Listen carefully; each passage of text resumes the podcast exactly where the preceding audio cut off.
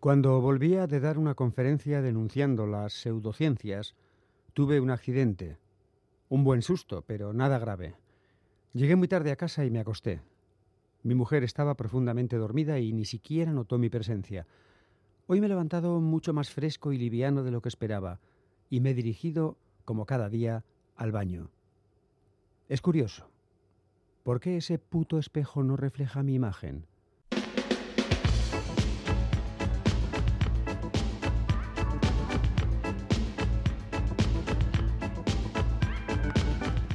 Pompas de papel.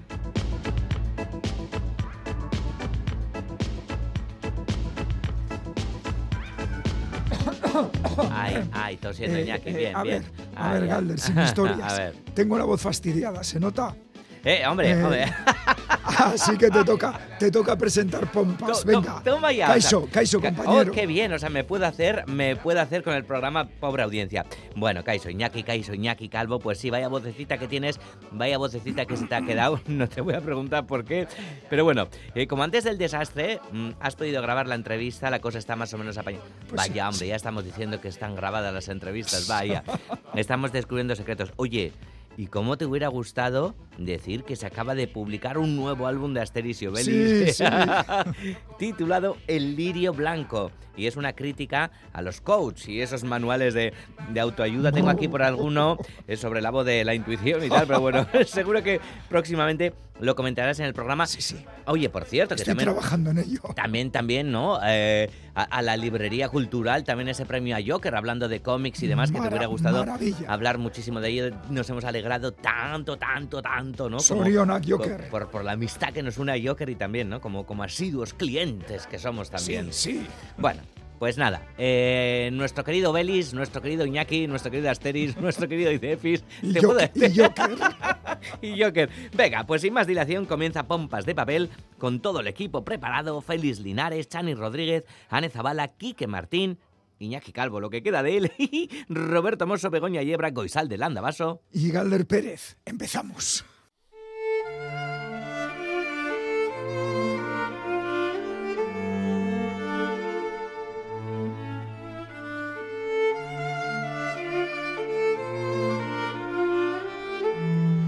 Se plantó frente a nosotros sin apuntes, libros ni nervios.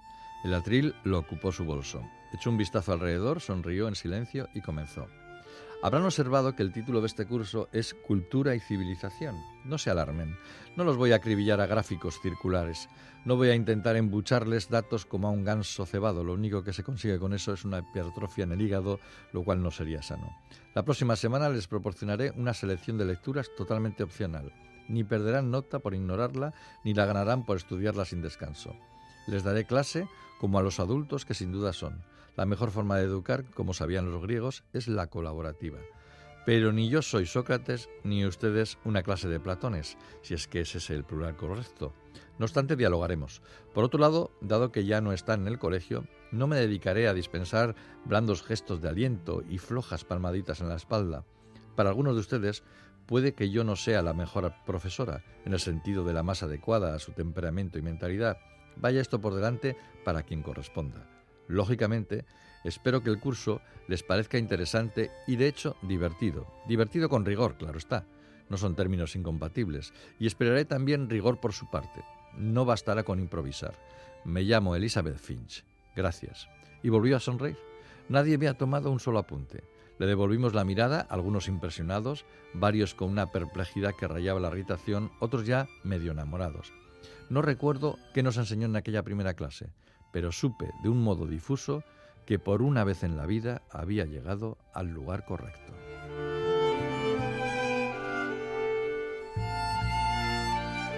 Así comienza una novela titulada Elizabeth Finch, escrita por Julian Barnes y publicada en castellano por la editorial Anagrama.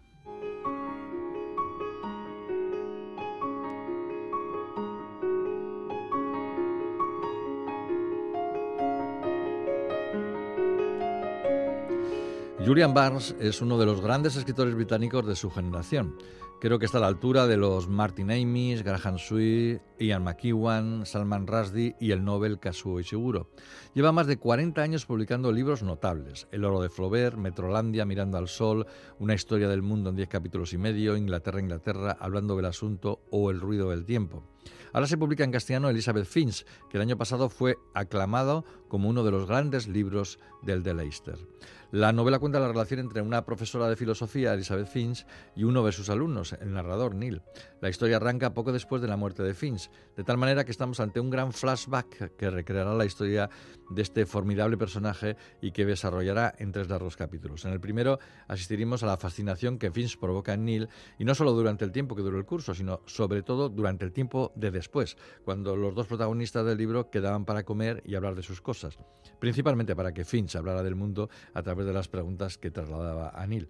La segunda parte nos cuenta la historia de, de Juliano el Apóstata, el último emperador romano pagano que se opuso a la implantación del cristianismo y su modo excluyente de ver el mundo. Un capítulo que en un principio deja perplejo al lector, pero que ayuda a explicar el alma de la protagonista, ajena a cualquier dogma e imposición. Y finalmente, una tercera parte que ayuda a entender la vida secreta, por así denominarla, de Finch, gracias a la aparición de un nuevo personaje, Anna, compañera holandesa de Neil en las clases de su profesora, que también tuvo una relación posterior con Finch. Barnes crea en esta novela uno de los personajes mejor construidos de toda su bibliografía. Elizabeth Finch fascina por su forma de ver el mundo y de explicarlo, por su forma de mostrarse ante los demás, pero también de ocultarse de la mayoría de sus conocidos. Los lectores suponemos que en Finch hay mucho de un Barnes que se cuestiona el mundo en el que vive y no encuentra respuestas para solucionar sus problemas. El británico nos deja algunas frases memorables. El artificio no es incompatible con la verdad debemos sentirnos relativamente satisfechos con una felicidad relativa. Debemos apañarnos día a día con el fuste torcido de la humanidad, sin razón, avaricia e interés personal. Y mi favorita, la memoria póstuma es la que lleva al momento en el que la última persona con vida que te recuerda tiene el último pensamiento sobre ti. Tendría que haber un nombre para este acontecimiento final, el que marca tu extinción definitiva inconmensurable Barnes. Julian Barnes, Elizabeth Finch en anagrama.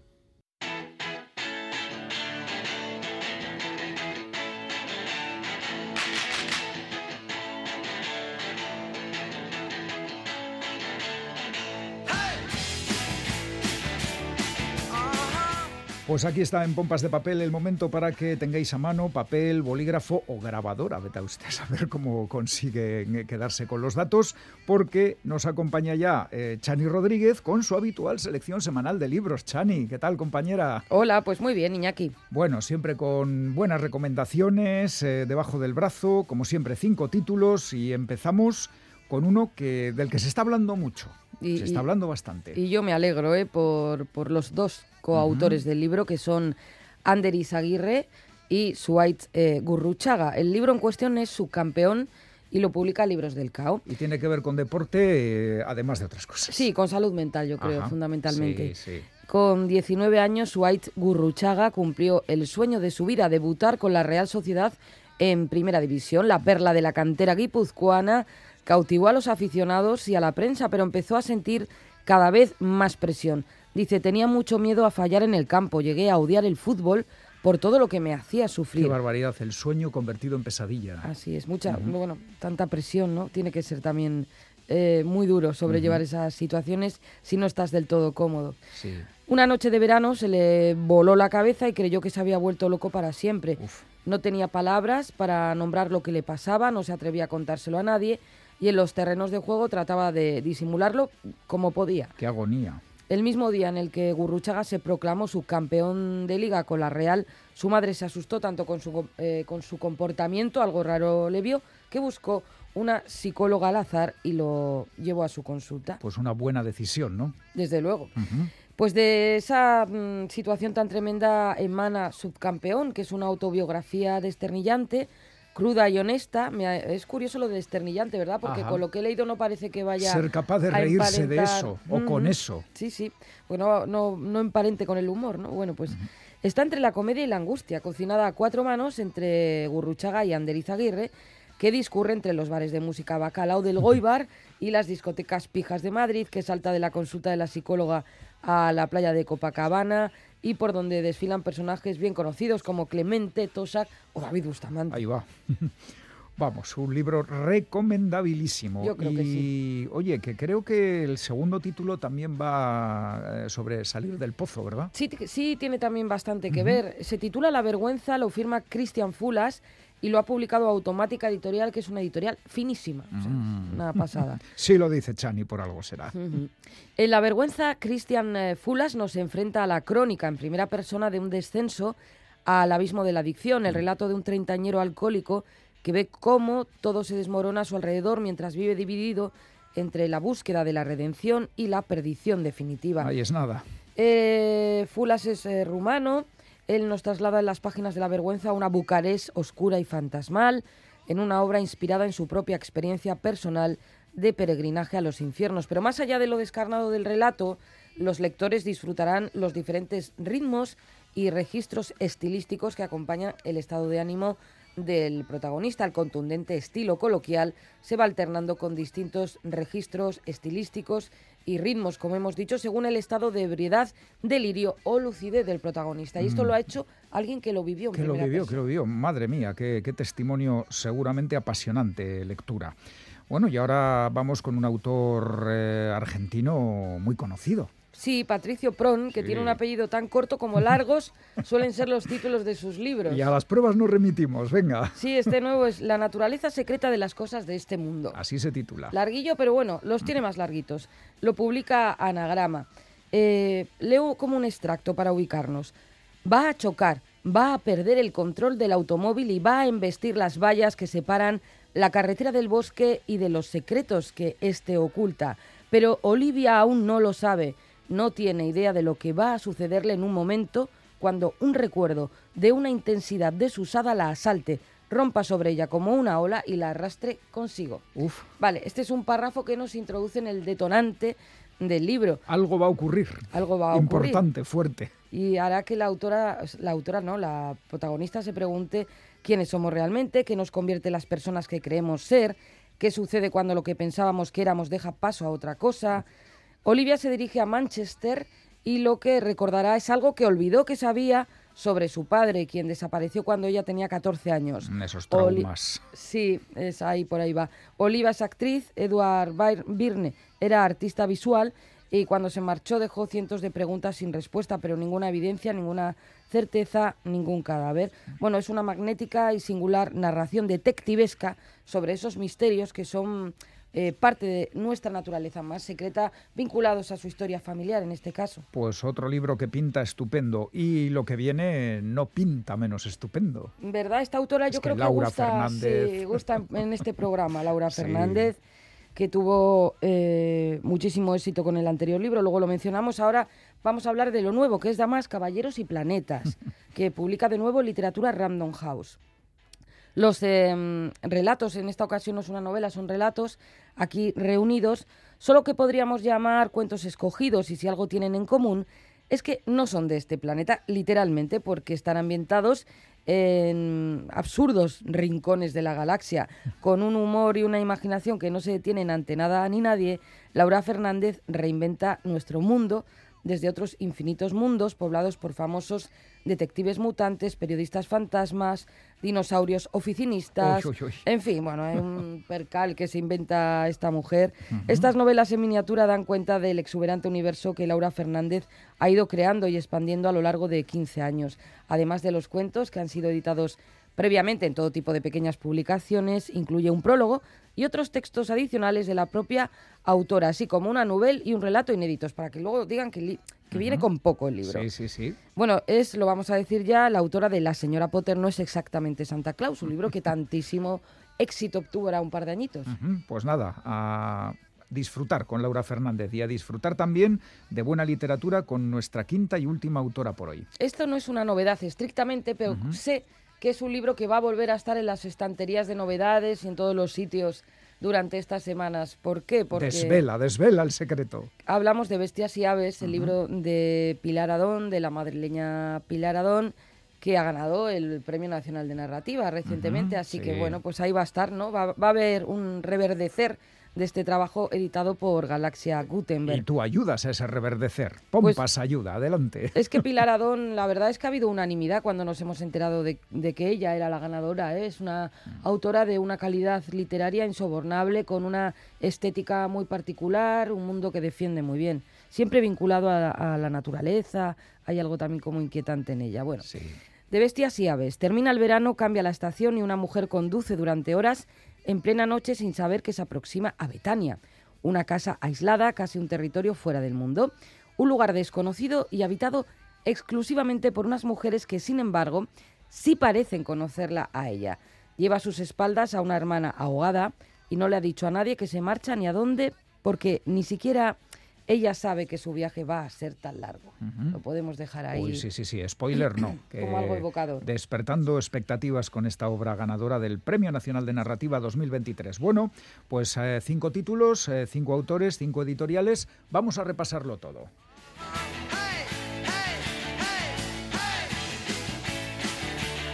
Subcampeón de Swite Gurruchaga y Ander Izaguirre, publicado por Libros del Cao del fútbol y de otras cosas también se sale, que se lo pregunten a Suárez Gurruchaga. La vergüenza, la vergüenza, perdón, de Christian Fulas, publicado por Automática Editorial. Nueva versión de un clásico de la literatura, alcoholismo y escribir. Patricio Pron firma La naturaleza secreta de las cosas de este mundo, que ha publicado Anagrama. ¿De dónde venimos? ¿A dónde vamos? Hay que ver la cantidad de respuestas que tienen estas preguntas y la cantidad de veces que nos las hacemos. Laura Fernández eh, publica Damas, Caballeros y Planetas, publicado por Literatura Random House. Cuentos de ciencia ficción y fantasía de Laura Fernández, a leerlo. de Bestias y Aves de Pilar Adón, publicado por Galaxia Gutenberg. Pues eso, Premio Nacional de Narrativa 2023, buscar y encontrar nuestro lugar en el mundo, ahí es nada. Pues nada, Chani, es que ricasco, luego nos comentas otro libro y, ¿Y, ahora, ahora... El cómic, ¿no? Sí.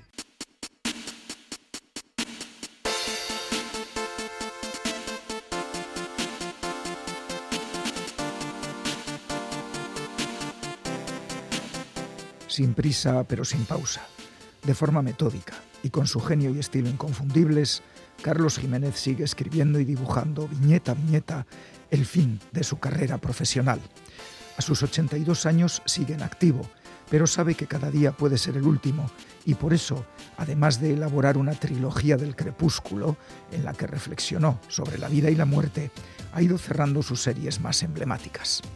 El año pasado publicó la novena y última entrega de Paracuellos, el colosal ejercicio de memoria histórica que Jiménez ha realizado durante casi medio siglo a partir de sus recuerdos infantiles en los infames internados del auxilio social franquista.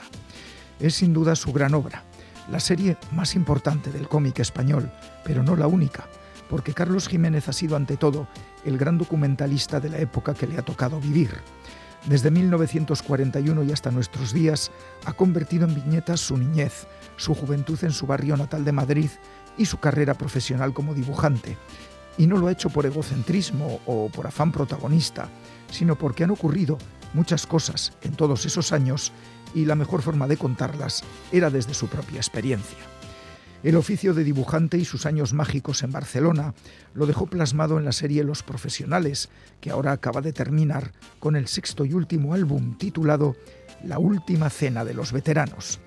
Para la ocasión, Carlos Jiménez reúne a cuatro autores de edad avanzada que se sientan alrededor de una mesa y además de la comida, comparten recuerdos de sus largas vidas. Una conversación en la que hablan de la profesión de dibujante, de los colegas que ya se han ido, de anécdotas diversas, de amores intensos, fugaces y frustrados y de situaciones complicadas en la época de la dictadura. Y hablan también del paso del tiempo, de la vejez, de las pocas ganas de aguantar a la gente y de la cercanía de la muerte. La voz cantante de la reunión la lleva Marcos Mora, alter ego de Carlos Jiménez, de vuelta de todo y que afirma que no volverá a salir a la calle y que si quieren reunirse otra vez tendrán que hacerlo en su casa. La cena la han disfrutado en el bar de Lola, al calor de un lugar y de una anfitriona que les conoce desde hace mucho tiempo y siente respeto y cariño hacia esos cuatro hombres cargados de años y de historias.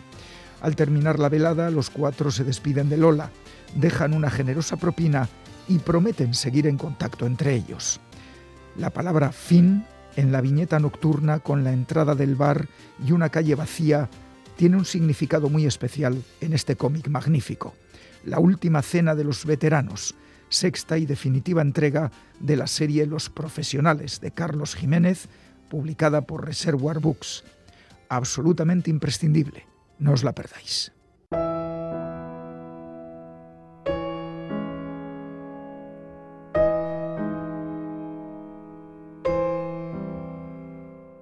Y ahora, después del cómic y antes de la entrevista, poesía.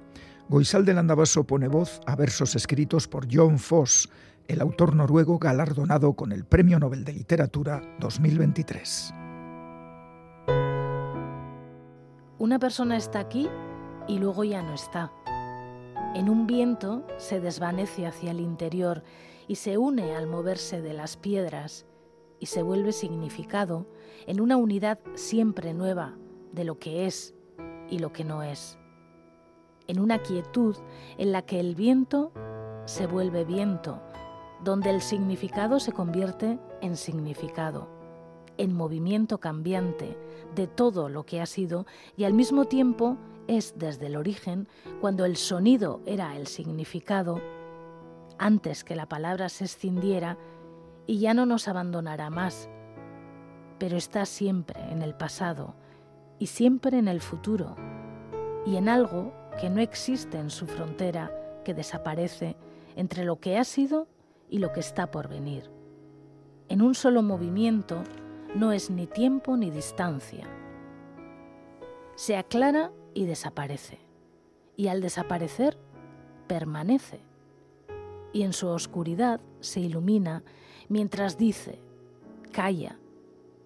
No tiene lugar, es todos los lugares, está cerca, está lejos, y el cuerpo y el alma se encuentran en algún sitio que es tan pequeño como grande, como todo lo que es y como nada, donde toda sabiduría y nada se sabe en el íntimo ser indivisible, en que todo es sí mismo y todo lo demás, en la división indivisible, en la frontera ilimitada en la que al desaparecer, como una clara presencia súbita, desaparece. Y avanza por el día, donde el árbol es árbol, y donde la piedra es piedra, y el viento, viento, y donde las palabras son una unidad incomprensible de todo lo que ha sido y todo lo que desaparece. Y así es como queda como una palabra de consuelo.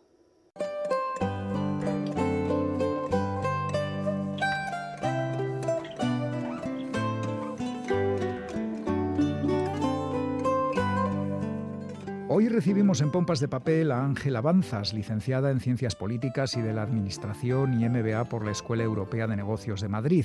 Tras desarrollar su actividad profesional en el campo de la consultoría de Administración Pública, en 2021 dio el salto a la literatura con su primera novela, El silencio de las olas. En 2022 publicó la segunda, La conjura de la niebla, y ahora, en 2023, llega la tercera, La sombra de la rosa. Nuestra invitada ha apostado por el género negro, el thriller, y por ambientar sus novelas en su Galicia natal. Dicen que lo que escribe es noir gallego, y no lo hace mal, porque son tres novelas en tres años y seguro que la cuarta está ya en preparación. Pero vamos a hablar del presente, de la última, La sombra de la rosa, con su autora Ángela Banzas. Ángela, bienvenida a Pompas de Papel. Hola, ¿qué tal? Encantada de estar aquí. Gracias por contar conmigo. Pues por supuesto que nos ha llamado mucho la atención la novela, te mantiene atrapado y seguro que esa es tu intención cuando escribes, ¿verdad? Tener atrapado al lector. Sí, sobre todo en los tiempos en los que vivimos, que yo considero que es, eh, es un requisito para poder llegar a, a la gente, ¿no? Vivimos en unos tiempos que yo considero que van muy deprisa, hay mucho ruido, y entonces yo creo que si les facilitamos un poquito este nivel de enganche y con el gusanillo de lo que nos proporciona la lectura, pues eh, cada uno ya con sus señas de identidad, pues es más placentero, claro. Repites género, thriller y escenario, porque tu nueva novela, al igual que la anterior, La Conjura de la Niebla, está ambientada en la zona de la Ría de Arusa. Ya hemos dicho que eres gallega, pero la pregunta es inevitable. ¿Por qué te inspira tanto ese lugar concreto de Galicia? Pues mira. Porque Galicia es más grande, claro. Claro, sí, por supuesto. Galicia es un mundo, ya lo decía Castelao. realmente, o sea, sí que es verdad que, eh, digamos que la parte más epidérmica de la novela es eh, thriller, novela negra, ¿no? Que hoy en día se gusta tanto. Pero, mm, pero claro, tiene muchos más géneros. De hecho, el cómo está escrito, aquí tenemos a un poeta maldito. Es verdad que eh, el estilo, el registro que tiene, esa prosa poética, pues es verdad que sería, es bastante osado para, para introducirlo ¿no? dentro de, si fuese puramente pues, una novela negra o un thriller. Sí. Sobre todo cuando eh, bueno, pues, eh, buscas la agilidad y, y, el, y, el, que te anime pues, a pasar páginas y demás. ¿no? Esto requiere también pues, cierta también disciplina ¿no? pues, para disfrutar de, de la bueno, metaliteratura que hay dentro de esta novela. ¿Por qué Galicia otra vez? ¿Por qué esta zona de Galicia otra vez? Porque esta novela, eh, digamos que me saltó un poquito, me, me atrapó, me, me, asaltó la historia estando en la isla de Cortegada cuando yo me estaba documentando para la anterior novela. La gente del lugar tuvo a bien contarme eh, pues eh, la historia de la isla, la historia, historia. Muy curiosa la historia de la isla de Cortegada. Yo, no, yo, yo, no sabía nada. Y tú siendo gallega tampoco. Yo no lo sabía. Ajá. Cuéntala, cuéntala la historia de la isla de Cortegada. Eh, claro, fue una isla que, que, se donó al rey Alfonso XIII a principios del siglo pasado. con la promesa de que iba a edificar allí pues un palacio de verano. Su residencia de verano. Exacto. Y, iba a haber un puente, bueno, eso iba a mover muchísimo, claro, beneficios económicos para la zona. Y estamos hablando de una época con una sangría migratoria que todos, pues en, en todas las casas, pues tenían que ver salir, partir a hijos, a hermanos, a maridos, rumbo sobre todo pues a las Américas o, a, o incluso pues también otros hacia Europa, ¿no? Entonces, claro, y no era como ahora, además, o sea, eran los que se marchaban, pues o no volvían, y además eh, a veces incluso no sabían más de ellos. Entonces, yo ahí sí que entendí que esa gente, si te dicen, da tu casa, tu tierra, y así, pues tu hijo no va a tener que va a tener trabajo aquí, no va a tener que emigrar, pues yo entiendo que, que, cediesen a esto. Sí, que hagan esa donación, pero es que el rey al final... El rey al final, claro. al mismo tiempo pues estaba ya construyendo el Palacio de la Magdalena en, en, Santander, en Santander. Que esa fue su residencia de verano. Exactamente. Por tanto, ellos se quedaron sin su isla. Eh, el rey sí tuvo isla, que al final fue coto de caza. Y, tuvo pues el palacio ¿no? que, le, que, le, que le dieron en, en, Santander. Entonces a mí esta historia me atrapó lo suficiente como para decir, me parece tan interesante que me gustaría ponerla de telón de fondo ¿no? de, eh, dentro de una novela. Pero es verdad que necesito más ingredientes, digamos, para introducir, eh, para poder eh, Hay que hilar todo eso, sí, sí. Y enfrente eh, de la isla de Cortegada pues está Carril, que pertenece a Vila, a Vila García de Arousa. Y el que era el, el, viejo ayuntamiento, pues ahora es un centro artístico y deportivo, que sigue siendo punto neurálgico dentro de, la, dentro de esa pequeña localidad. Mm, y, se llama El gato negro. Inevitablemente. Claro, Edgar Allan Poe. Me llevó, pues claro, al, cuento gótico de Edgar Allan Poe y yo ya me imaginé, además con esas nieblas, ya sabes, este clima que tenemos en el norte, las nieblas, el verde tan frondoso. Pero claro, a mí eso ya me evocó completamente. Me imaginaba yo caminando por allí a mi autor maldito. Entonces empecé a dar forma a un autor maldito, a, documentándome, leyendo a muchos autores. A mí ya me encanta la, poesía y sobre todo pues la de los románticos y posrománticos entonces, claro, esa forma de sentir yo quería recogerlo todo y dar forma, carnalidad, tridimensionalizar a, un poeta maldito caminando por esta isla de Cortegada, por, por esta zona de Galicia, envuelto en nieblas y en misterio, ¿no? Y con esa forma de sentir tan atormentada. Así que por eso vuelvo a estar aquí, en la Ría de Arousa. El poeta maldito que te inventas es Guillermo de Foz, un personaje, ¿eh? porque La sombra de la rosa arranca con el hallazgo en las obras de un monasterio de un manuscrito inédito de este Guillermo de Foz, poeta ejecutado en 1910 por el asesinato de una niña. Es un personaje ficticio, pero lo incluyes en el grupo de los escritores malditos, que hemos mencionado a Edgar Allan Poe, a Rimbaud, a Baudelaire. ¿Te atrae el malditismo literario? Yo creo que como, nos sucede a muchos, a mí me, me despierta muchísima, me seduce, pero porque me despierta muchísima curiosidad. Digo, esa forma de, de sentir tan atormentada. Eh, es, Sufrían mucho, eh, los malditos. Mucho, mucho. Por sus adicciones y por sus problemas, incluso a veces parece mentales, ¿no? Sí, por eso es verdad que yo inicio en la novela eh, con esa pregunta de. ¿Tiene que ver a veces incluso la locura para el, el brillo creador ¿no? que tienen los creativos, eh, creativos de los, de los poetas? de determinados poetas? Bueno, no sé, no sé si, no soy quien tampoco de saber si, si eso tiene que ver, pero sí que es cierto que ellos da la sensación cuando al, leer, al acercarnos a sus obras, cómo buscaban en las palabras esos eh, puentes eh, que transitan temblorosos, ¿no? buscando dónde, cómo salvar esos abismos tan difícilmente salvables para anclarse a la realidad, ¿no? al cosmos, al universo entero. Entonces, cómo se van tratando de desprender esos, eh, de, esos puentes a través de las palabras y me, y me parece, y cómo pueden reflejar todas sus emociones a través de sus, de sus escritos y todos comparten pues, eh, determinados rasgos. Por eso yo tenía ese desafío de construir a mi propio poeta maldito. En torno a esta idea, ¿no? Yo me lo imaginaba pues una persona pues con, con el gesto sombrío, eh, de quien sufre. Me imaginaba pues también eh, la piel fría, pero para proteger, digamos que un, que un corazón especialmente vulnerable, apasionado, ardiente. Mm. Y, esa forma además que tienen pues que al final pues de, autodestruirse, ¿no? Porque son víctimas y verdugos en el fondo. Y, me resultaba muy, bueno, me, he inspirado también pues, eh, en Becker, me he inspirado en Holderlin. Holderlin para mí ha sido central en la construcción de Guillermo de Foz. De hecho, eh, la idea de que a su amada le llamase Diotima, bueno, le dedicasen el Hiperión, llamándole, digamos que en, clave, ¿no? Eh, su Diotima, pues esto yo se, lo ha cogido Guillermo de Foz y también se pues, le llama Diotima pues, eh, como la sacerdotisa griega, Diotima de Mantinea. Y, me parecía pues muy interesante ¿no? esa forma tan apasionada de, enamorarse y más allá de lo carnal, porque es más un, son amores platónicos, ¿no? en el sentido muy intensos. Pero muy intensos. Se van consumiendo. Igual, sí. Y lo mismo le pasó pues, a Edgar Allan Poe también en su momento cuando pide la mano de la primera mujer que es su prima y que es una cría de 13 años apenas, ¿no? que hoy en día, pues claro, lo que pasa es que no se puede juzgar nada eh, con, con, la distancia del tiempo. Con las gafas de hoy no se pueden mirar los tiempos pasados. No, no, no, debemos caer en eso. Entonces, eh, cuando él le pide la mano y, dice, mm, ¿qué sería de mí? ¿Qué sería de mí, de, mi vida, de mi alma, eh, entre tan extrañas eh, criaturas si no, si no tengo este amor? Y, digo, mm, son palabras eh, muy fuertes, muy tienen una, una profundidad que a mí me sobrepasaba. Y, bueno, pues ahí ha estado un poco mi construcción, también con Baudelaire, cuando se enamora también y no llega a, digamos, a tener nada carnal, pero a través de sus palabras te haces una idea de, de, cuán profunda era esa forma de sentir. De hecho, de él son las palabras de los poetas no se enamoran, los poetas idolatran.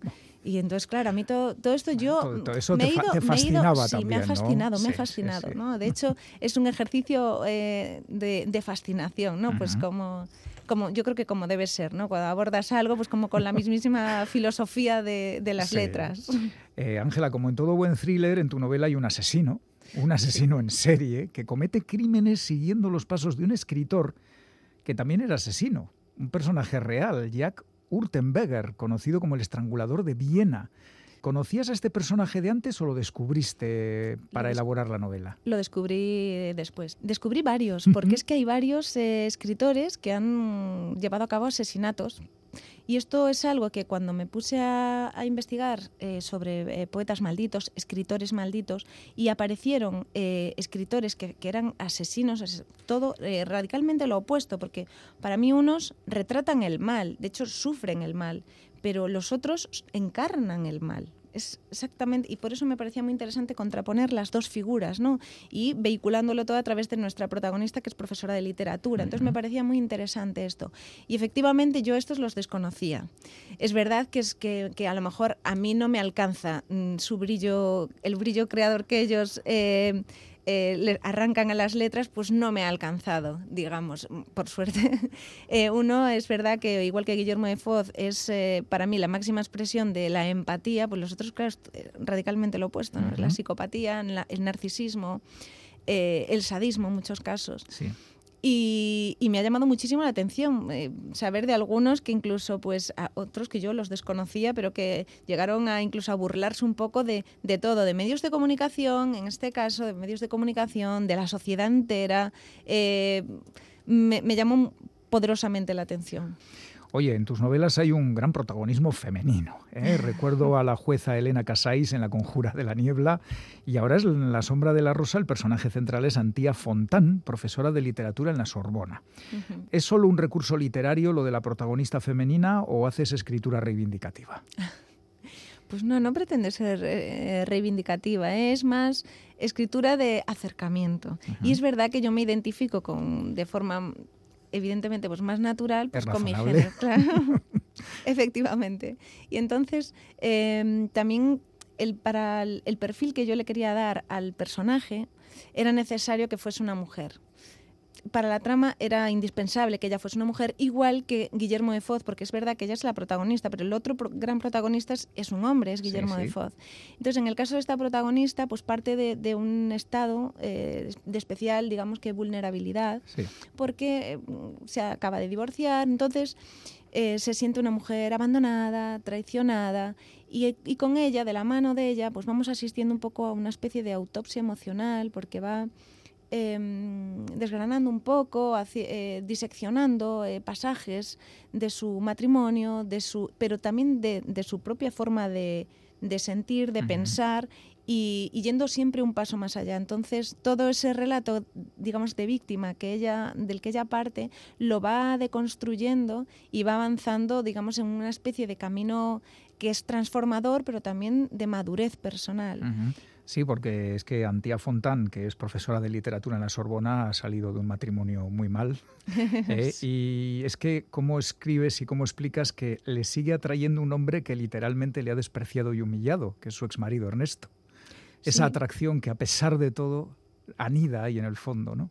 Sí, sí, pero es por eso, eh, de ahí el título de La sombra de la rosa. Yo lo que quería era asomarme a distintas, eh, distintos ángulos y aristas que, que tiene pues eh, lo que representa aquí la rosa, que son las pasiones humanas, el amor, ¿no? que es eh, yo creo que la pasión más perfecta porque te hace sentir vivo, pero también te puede llevar a, desear a veces la muerte, no siempre la propia. Cuidado, que aquí la rosa es, eh, tiene más papel porque el asesino, el asesino coloca una rosa siempre bajo su víctima, en fin. Sí, sí, o sea, es que tiene, es que por eso, pero claro, la literatura eh, es un arte y el arte se alimenta de las pasiones y entonces por eso a mí me gusta tratar de interrelacionarlo todo y ahí está la sombra de la rosa, que es el lado oscuro tanto de la literatura como también, como no, del amor.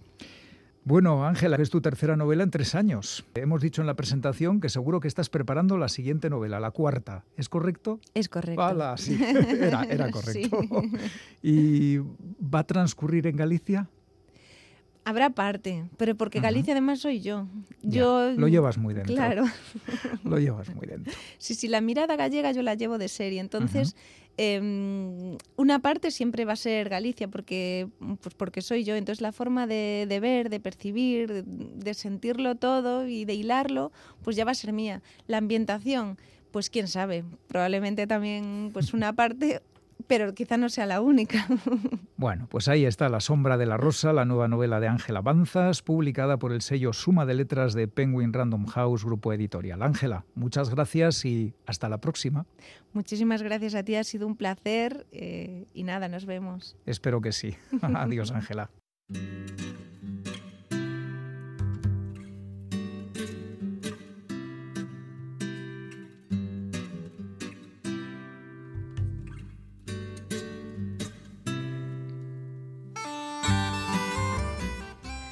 Ospa, altza oetik, bilatu kuleroak eta titizorroak, jantzi eta alde egin oe horretatik, gela horretatik, etxe horretatik, hartu autobusa, ez, hartu taxia hobe. Azkarrago helduko zara etxera, eta pentsatu aitzakia bat, aitzakia on bat, hasierrek sinetxiko duen aitzakia bat, oso aitzakia on bat, zuk zerorrek ere sinetxiko duzuna. Así comienza la novela Becatua, escrita por Goyatz Lavandivar y publicada por Erein.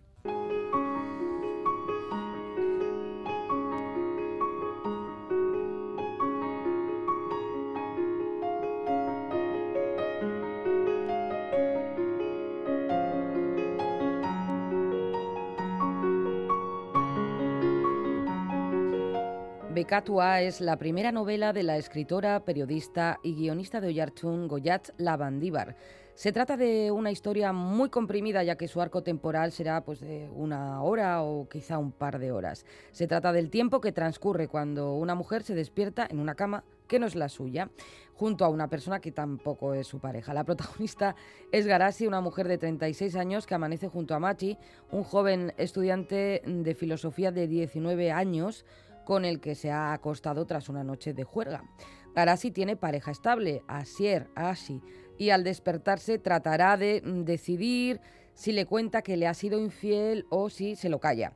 En esa situación, Garasi le va a dar vueltas a la cabeza y se va a replantear los fundamentos de su relación y de lo que en general se puede esperar de las relaciones de pareja. Praktikan, leemos, asierreketa berak harreman monogamo itxi eta tradizional bat dute, akaso utopia bat da pentsatzea harremanak partekatzea direla. Ez gaudela akaso bai, kontziente garenean saiakera hori egiten dugu, badakigu maitasunak zer izan nahi duen teorikoki.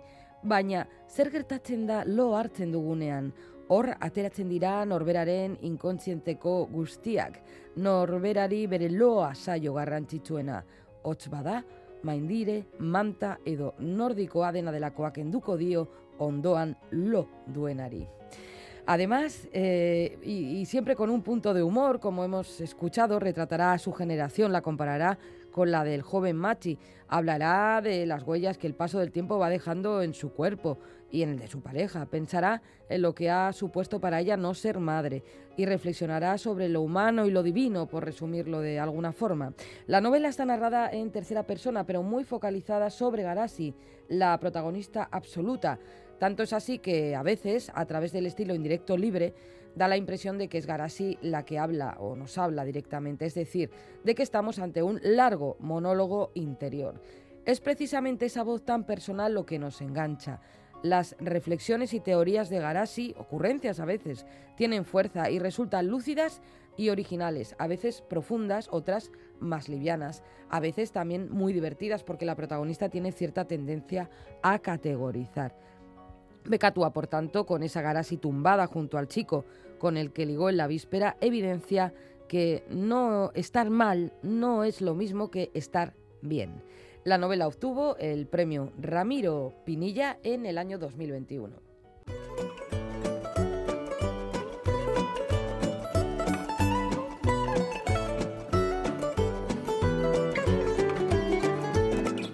Bueno, bueno, bueno, tiempo para el concurso en pompas de papel Iñaki. Bueno, me encanta hacer tu personaje, que la audiencia sepa que lo de tu voz he sido yo. Bueno, las respuestas al enigma que nos planteó Bego Yebra el pasado 23 de octubre son estas. Título de la obra, ¡Tachón! El libro de las despedidas. Autor Belibor Scholik. Bueno, como siempre, ha habido muchísima participación, algo que nos congratula. Así que, Iñaki, si te parece bien, tú puedes hacer. Sí, sí, sí. Vamos a ir con la selección. A ver, he cogido así al azar unos cuantos Al emails azar. al azar que nos han llegado. Dicen aquí, Kaiso Pomperas, el libro de la semana es el libro de las despedidas de Belicor Scholik. Desconocía totalmente a este autor y su vida de desarraigo y pérdida de identidad. Desgraciadamente, un tema muy de actualidad. Un saludo y muchísimas gracias por el programa, nos dice Nerea desde Arrigorriaga. ¡Aupa, Nerea! Aupa. ¡Aupa!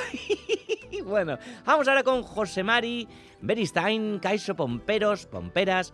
Mi propuesta para esta semana, autor Belibor Scholik, obra El libro de las despedidas. Hablamos de un refugiado político bosnio que lleva 26 años viviendo en Francia y que en su obra nos habla de los avatares que ha vivido y vive en este país y donde se propone combatir, a través de la literatura, la pérdida de la propia identidad y el desarraigo del emigrante.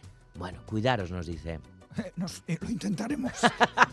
y venga, un tercero, Iñaki, venga, he escogido por aquí. un- bienvenido, Iñaki, mira qué bonito te dicen. Que, Oh. Qué bien han hecho tus compañías. Hoy, es que ricasco, Lourdes, Lourdes, es que ricasco, Lourdes de Azcoitia. Bueno, efectivamente nos dice que la respuesta es el libro de las despedidas de Belicor Scholik y nos cuenta. Mucho tiempo sin contaros mis lecturas. He leído mucho, tirando casi siempre a la novela policíaca, pero el último libro que he leído ha sido El retrato de casada de Maggie O'Farrell.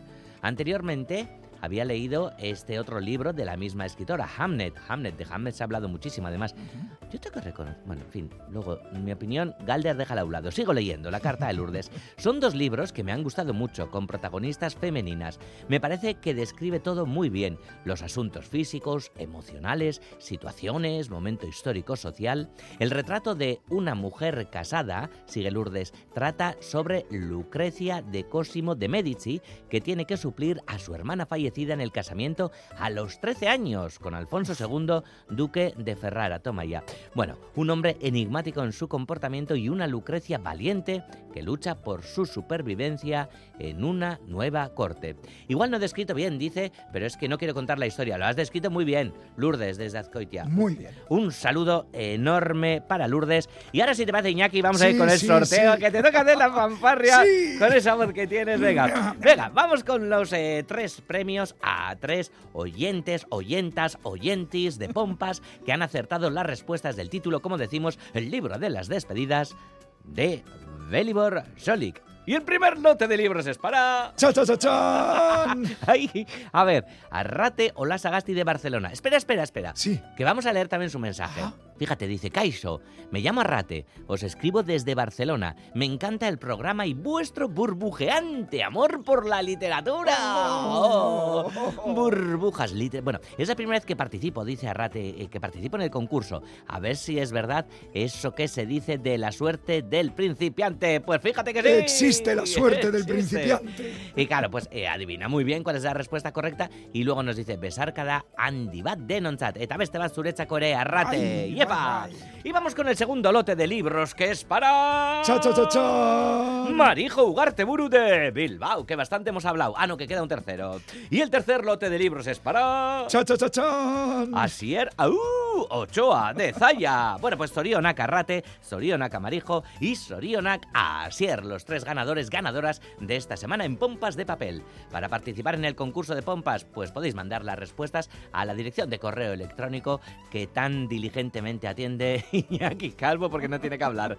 pompas.eitv.eus. Y junto a las respuestas, pues tenéis que poner vuestra dirección para que podamos mandaros los libros si es que os tocan, si es que sois las personas afortunadas. Y si queréis enviar una postal a Iñaki que le hace mucha ilusión o una carta en la que podéis contar vuestra vida, lo podéis hacer a esta dirección: Pompas de Papel, Radio Euskadi, Capuchinos de Basurto 2 48013 Bilbao.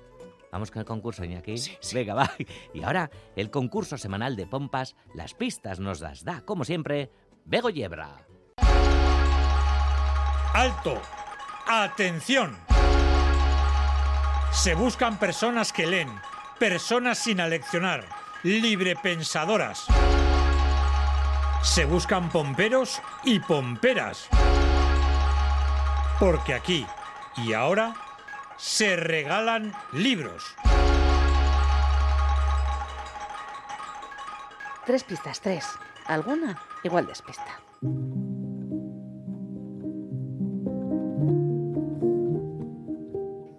Federico I, Barbarroja, de Alemania y emperador del Sacro Imperio Romano, Felipe II de Francia y Ricardo Corazón de León de Inglaterra, junto con el personaje que inspiró la bio que os traigo, fueron algunos de los protagonistas de las cruzadas. La figura del personaje central de esta biografía sigue siendo muy admirada en la cultura árabe, kurda y en la religión musulmana. El autor de la obra, premiadísima, es un historiador experto en cruzadas que codirige una revista cuya temática, o oh sorpresa, son las cruzadas. Tras la derrota del vado de Jacob, los francos permanecieron inactivos, neutralizados por la combinación de sus propias disputas internas y los problemas derivados de las malas cosechas. La producción invernal de trigo y cebada había fracasado, lo que prolongó todavía más el periodo de penurias y miseria. La lepra del rey Balduino IV empeoró y su estado civil volvió a ser objeto de debate después de que el marido de su hermana Sibila, Guillermo de Monferrato, muriera a los pocos meses de llegar a Tierra Santa. Temeroso de la influencia del conde Raimundo de Trípoli, el monarca permitió que Sibila se casara con un joven pretendiente, el francés Guido de Lusignan, en lugar de comprometerla con un noble poderoso del reino de Jerusalén.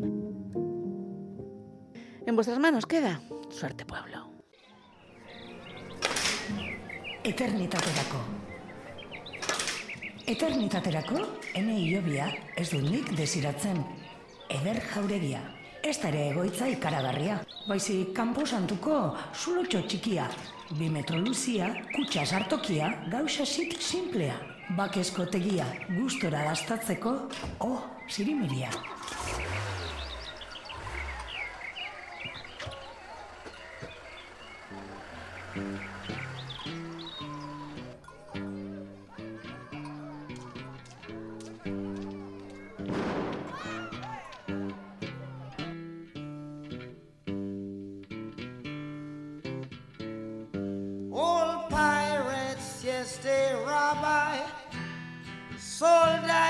merchant ships.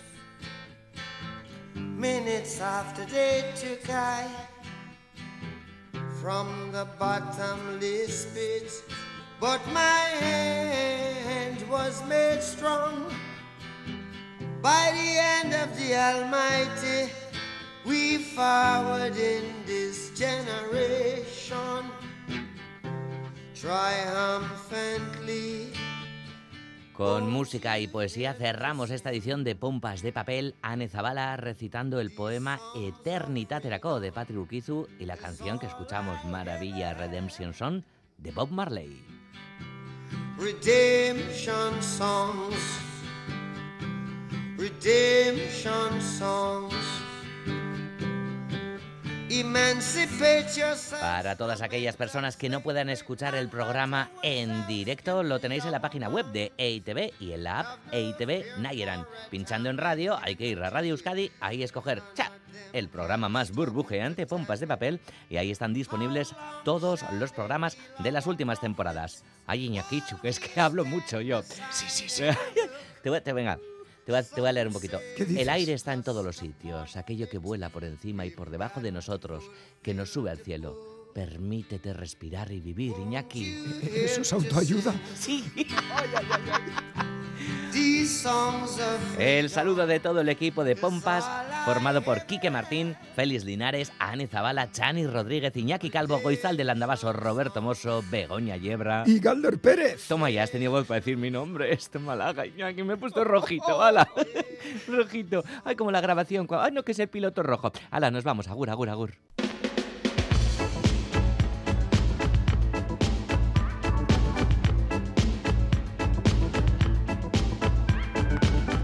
De papel.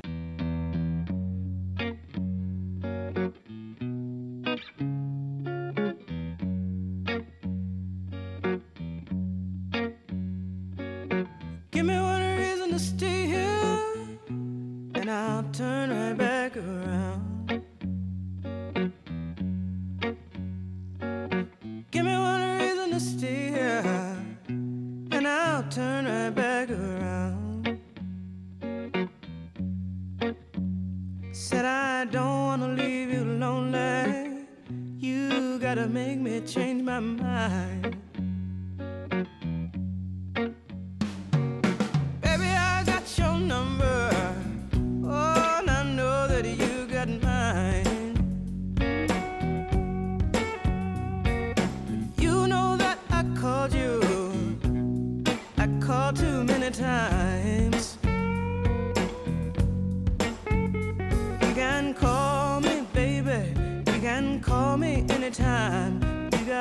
down